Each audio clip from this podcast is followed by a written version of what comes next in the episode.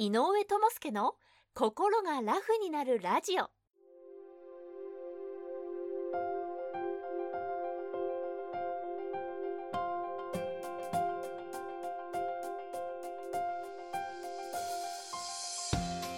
この番組は精神科医で産業医でもある井上智介が細かいことは気にせずに笑っていこうをテーマとして医学や心理学の側面から今すぐ使える心が軽くなるコツやスキルをお届けする番組です。はいどうも。精神科医で産業医の井上智介です。よろしくお願いします。今日は仕事の合間のちょっとした休憩の大切さについてお話ししたいと思います。私は産業医としていろいろな働く人のお話を聞く機会が多いんですけれど忙しくてなかなか休みが取れませんというようなお話はよく聞きます。もちろんここでのお休みというのは休日という意味合いもありますが一日の中のちょっとした休憩すらもなかなか取れないだったりなかなか取らないというような人もたくさんおられます。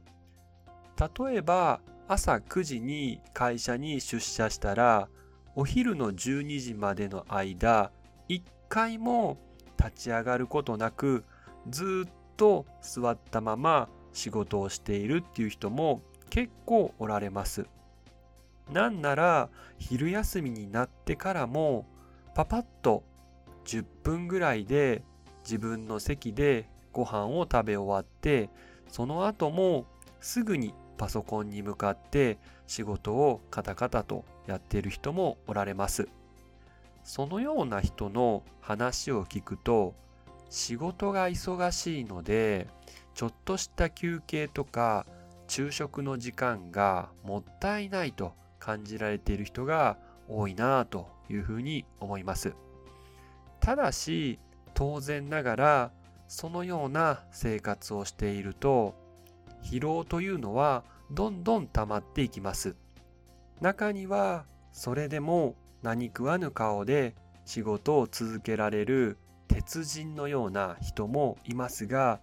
それはあくまでも例外であって決して目指すべき人物像ではありません一般的にはこのようなちょっとした休憩も取らないような生活をしていると頭の回転力が鈍ってしまうので判断力や集中力注意力っていうのも知らぬ間にどんどんと落ちていっています。結局は休憩時間を取らずに時間を節約しながら仕事に向かっているように見えますけど仕事のパフォーマンスはどんどん落ちていってしまっていつも以上に時間がかかってしまって余計に仕事が溜まってまた忙しくなっているという負のサイクルだったりします。さらにはこの負のサイクルに入っていくと人によっては今まで一生懸命に向き合っていた仕事に対しても仕事のやる気がなかなか出てこずに非常に気持ちも落ち込みやすい人も出てきます。ちょっとした休憩をこまめに入れることが心も体も回復につながる効果があります。1時間集中して立ったら5分ぐらいは一息入れて頭を休ませるために体を伸ばしたり同じ姿勢を続けないためにもトイレに立つのもありです。